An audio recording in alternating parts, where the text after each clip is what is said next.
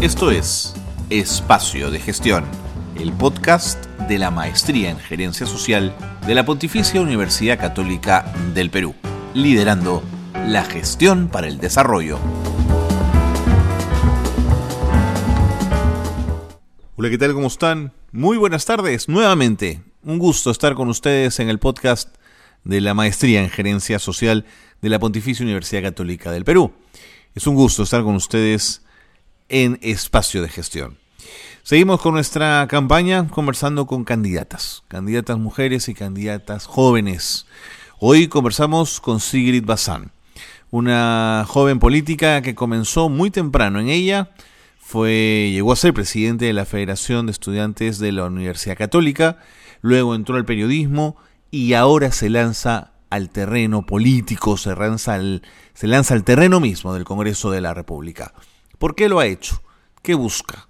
¿Qué capacidades tiene para trabajar en el Congreso? De esto vamos a hablar con ella aquí, en espacio de gestión. ¿Cuándo? Inmediatamente, después de la pausa. Quédense con nosotros que comenzamos programa.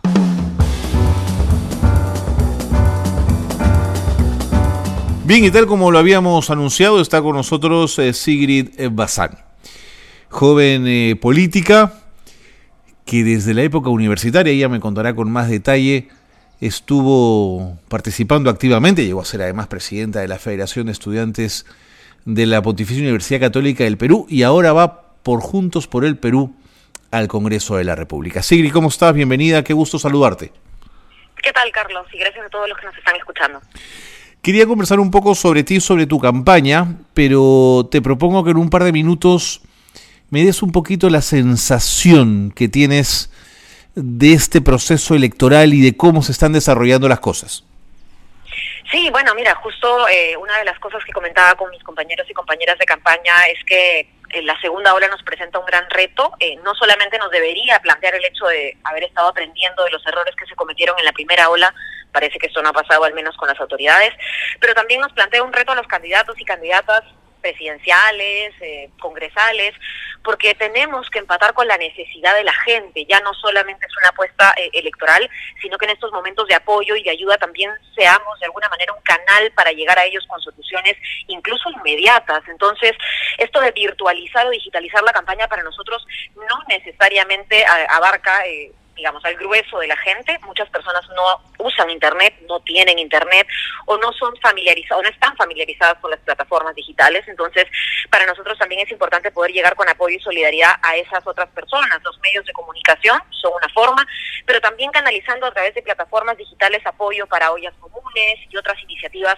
barriales, eh, de alguna manera también fuera de Lima, en regiones, organizaciones campesinas, de artesanos, a los que se viene dirigiendo nuestra candidata presidencial además y creo que es momento de articular, ¿no? En ese reto es que estamos ahora inmersos, no solamente en una campaña, creemos que para quienes apostamos por la política como algo más grande, el reto es aún más, más amplio, ¿no? Pero eso te lo complejiza la, la, la, la dificultad del movimiento, digamos, de poder llegar a zonas, de poder desplazarte. Sí, claro, definitivamente nosotros creemos en que esta cuarentena está mal planteada, pero que eso no quita que haya que acatarse, por supuesto, y que tengamos también que cuidar eh, la salud de las personas a las cuales nos vamos a dirigir. Pero sí estamos viendo aquellos compañeros que puedan de repente y estar más cerca territorialmente de alguna de estas iniciativas, que ellos puedan usar esa ahorita para al menos movilizarse y apoyar. Sabemos además que hay ciertas cosas prohibidas y que está bien que estén prohibidas, como dádivas, etcétera. Pero, por ejemplo, yo a través de mis redes sociales estoy haciendo el llamado para aquellas personas que son usuarias de las redes y que puedan donar algunos asentamientos que ya hemos visitado en el mes de enero, ollas comunes que venimos visitando desde diciembre y que con los contactos directos ellos también puedan enviar quizá, y si no prefieren dinero, bueno, víveres no perecibles, insumos para las ollas comunes. Es, es poner un poquito de todo en, el mismo objetivo, hacia el mismo fin. Evidentemente, cada candidato tiene su fortaleza, ¿no? En, la mía también voy encontrando esos espacios. Dime, eh, Juntos por el Perú quiere recuperar eh, ese viejo bastión popular que tuvo la izquierda, pienso en la izquierda de los 80, pienso en Izquierda Unida? Sí, yo creo que no solamente el viejo bastión, porque además usas un adjetivo que ha sido muy comentado, esto de viejo, ¿no? algunos jóvenes lo usan de manera peyorativa. Yo creo que es una fortaleza que Juntos por el Perú sea una confluencia entre generaciones mayores, a ver, lo voy a poner así, y gente más joven, o esta generación más asociada al bicentenario, las movilizaciones, hasta incluso anteriormente la ley Pulpín contra la repartija. Entonces, yo sí siento que es rico porque de alguna manera tenemos lecciones aprendidas de personas, y yo he sido muy autocrítica con la izquierda en general, y lo he dicho Juntos por el Perú el momento en el que me invitaron, que yo, habiendo tenido una experiencia de militancia, no pretendo tener las mismas interminables discusiones sobre los mismos puntos y problemas del país ahora, porque las he tenido, porque me las conozco, porque hay compañeros que las han tenido y que nos aportan con el resultado de esas discusiones. Lo que yo quiero aportar ahora es trabajo, es proactividad, es inmediatez. Es algo que me ha dado mi carrera, pero también me da mi juventud, ¿no? Entonces, creo que esa confluencia está muy buena y, y, siento que además nos han recibido muy bien a un grupo grande de jóvenes en nuestras candidaturas, así que hasta ahora se puede trabajar muy bien y en eso nos proyectamos, en ese modelo de trabajo. Sigrid, siempre fuiste una, una mujer progresista. ¿De dónde te viene el filo por la izquierda? Yo creo que a mí me, me abrió mucho los ojos la, educación que tuve, la cual por supuesto le, agradezco a mis padres, pero no vengo de una familia politizada, no vengo de una familia militante o de izquierda. Mi mamá eh, es ama de casa, estudió educación, pero no ejerció. Mi padre es ingeniero y trabajó toda su vida para el sector privado como ingeniero civil. Entonces sí, eh, en realidad yo estudié en un colegio me cambié de colegio porque quería aprender alemán, mi primera vocación fue estudiar filosofía, pero en este otro colegio empecé a darme cuenta eh, haciendo distintos voluntariados que digamos que el techo me quedaba chico, me quedaba, ¿no? Entonces empecé a salir, a salir a las calles, justo empató conmigo años de mucha movilización social, porque empezaba el segundo gobierno de Alan, salía mucha gente a las calles, yo fui una de esas jóvenes que, por ejemplo, de los voluntariados pasé, y te lo digo así muy de frente, porque con un grupo de amigos empezamos a visitar partidos al local de Bolognesi, y al cabo de un par de semanas ya conocíamos a Liliana Panizo, hoy viuda de Javier Canseco, ¿no? Entonces, mm. sí me pareció una apertura y una horizontalidad que uno desde legislación no hubiera pensado la izquierda tuviese con la gente nueva, pero me pasó y creo que así de alguna manera me enganché. ¿no? Como, algo así como el amor a primera vista me agarró para mí, el Partido Socialista fue eso en la política, ¿no? Y ahí empecé desde los 17, 18 años. Estudiaste ciencias políticas y has pasado un buen trecho de tu experiencia postuniversitaria en el periodismo. Eh, ¿Cuánto te ha ayudado esa mirada? Bueno, yo creo que la, a ver, justo por eso te hablaba de la educación. Si bien lo mío empezó en el colegio, a mí la, la católica me abrió muchas puertas.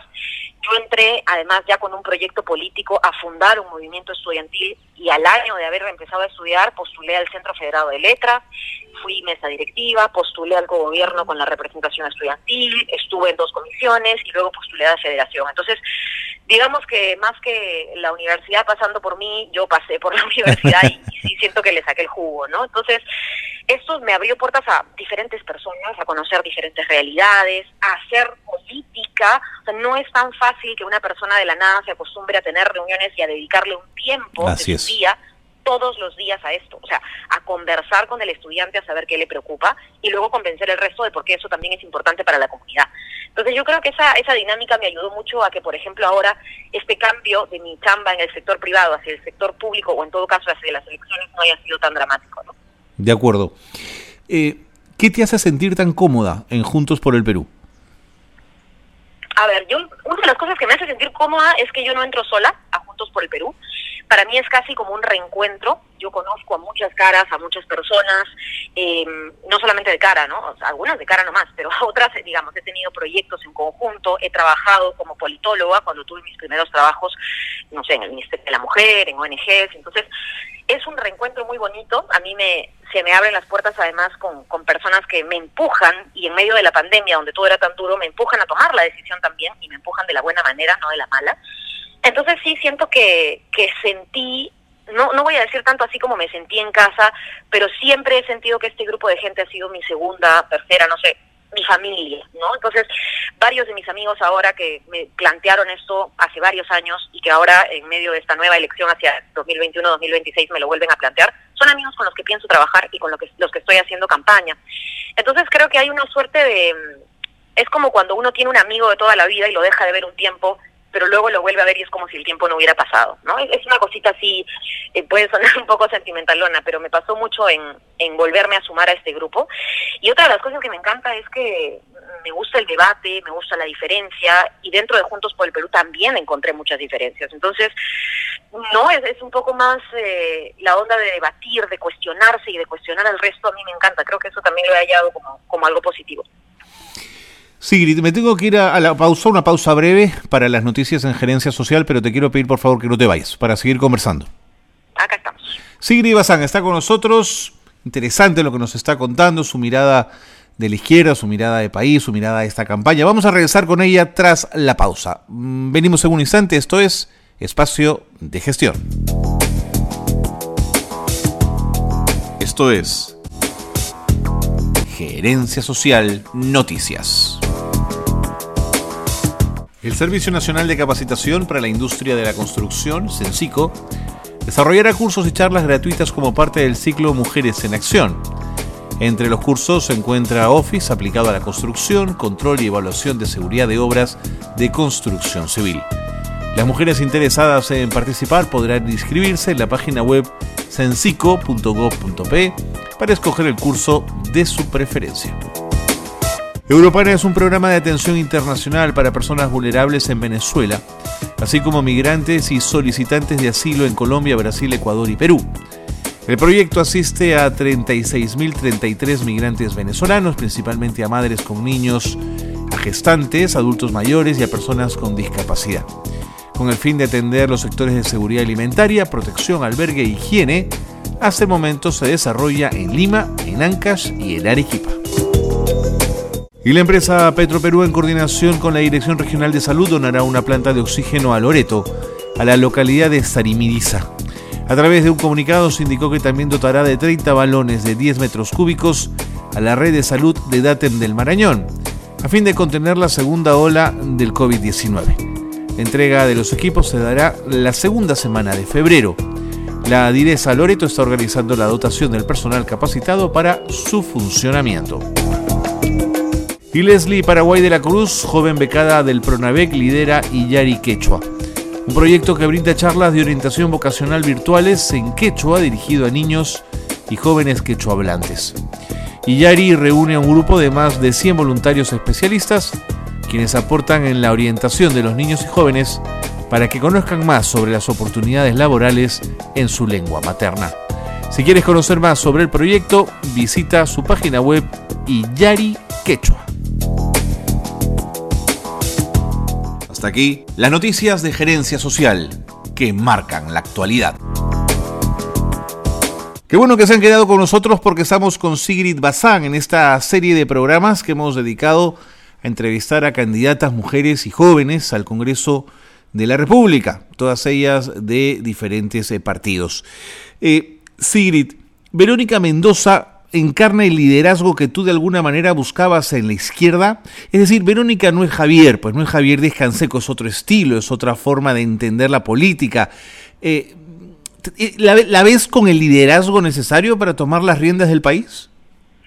Sí, yo creo que esa es una muy buena pregunta porque, claro, yo eh, tuve de alguna manera una formación de militante un poco distinta en el Partido Socialista, digamos, de muy joven, pero creo que ahora estoy más contenta que nunca al haberme reencontrado, sobre todo con que muchas de las compañeras con las que nos topábamos de jóvenes ahora son dirigentes, son jefas de plan de gobierno, son postulantes conmigo al Congreso, digamos, ver que tantas jóvenes mujeres, yo considero también incluso a Verónica Mendoza una candidata joven a la presidencia, a diferencia de muchos otros, hemos pasado por, por presidentes, no sé, pienso en Kuczynski y en otros eh, mucho mayores, hombres, blancos, de un estereotipo eh, muy eh, lamentablemente elitista en nuestro país.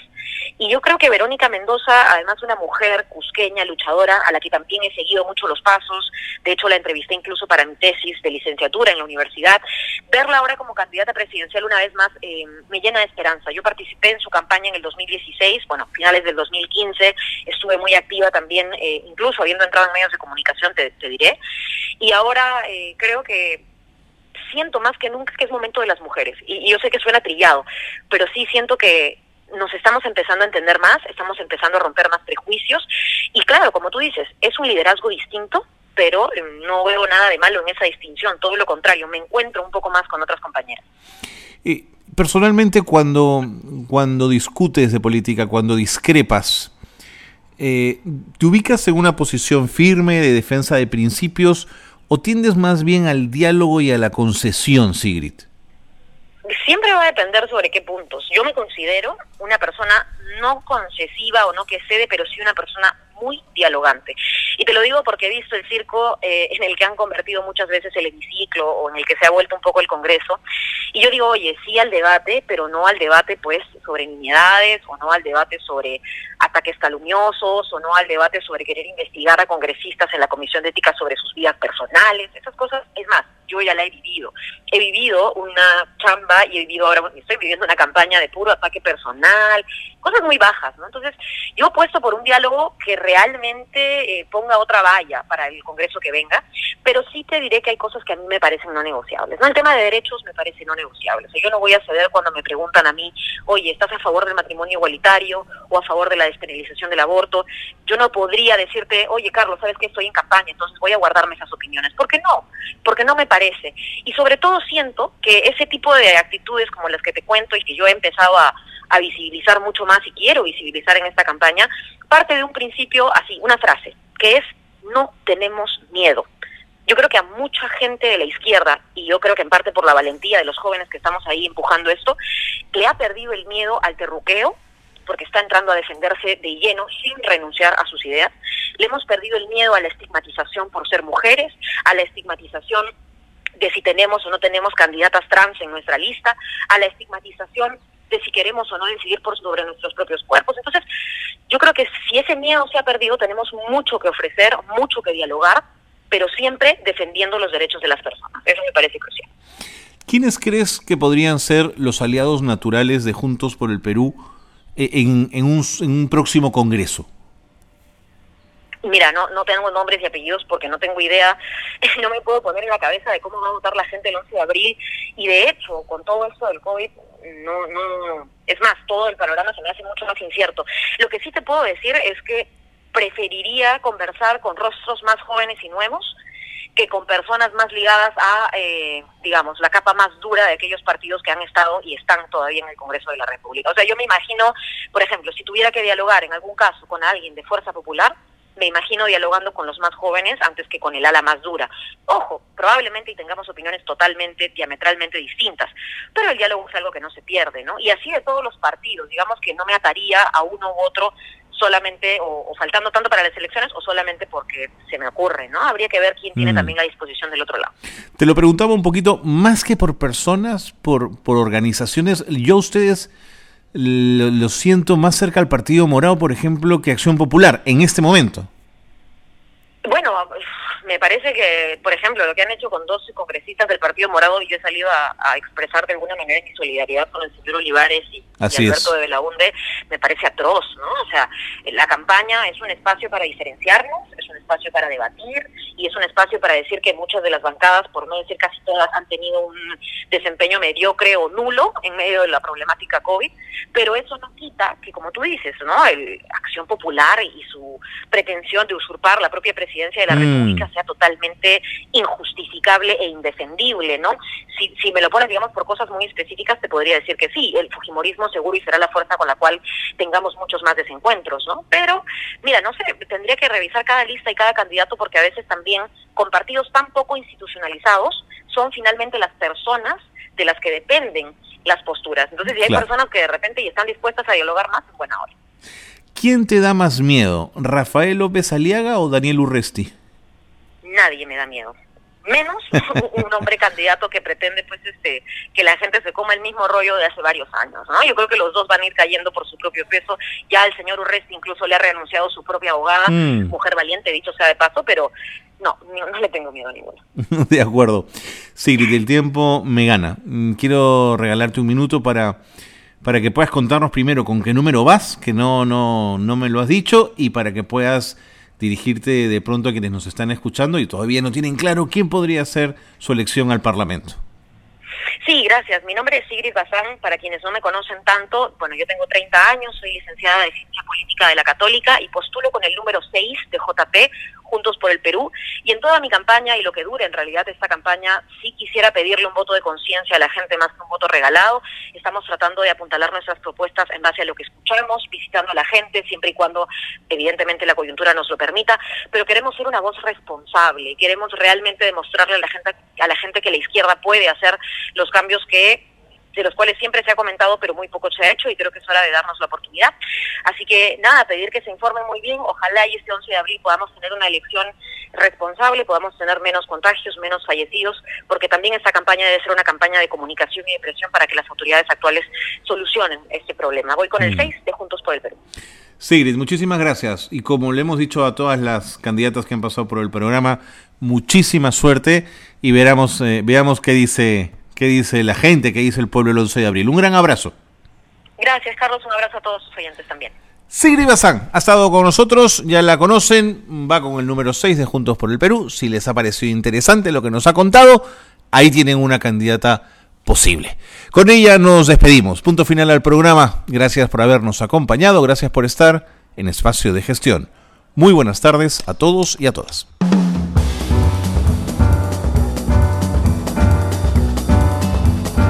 Hasta aquí una nueva edición de Espacio de Gestión, la gerencia social liderando la gestión para el desarrollo.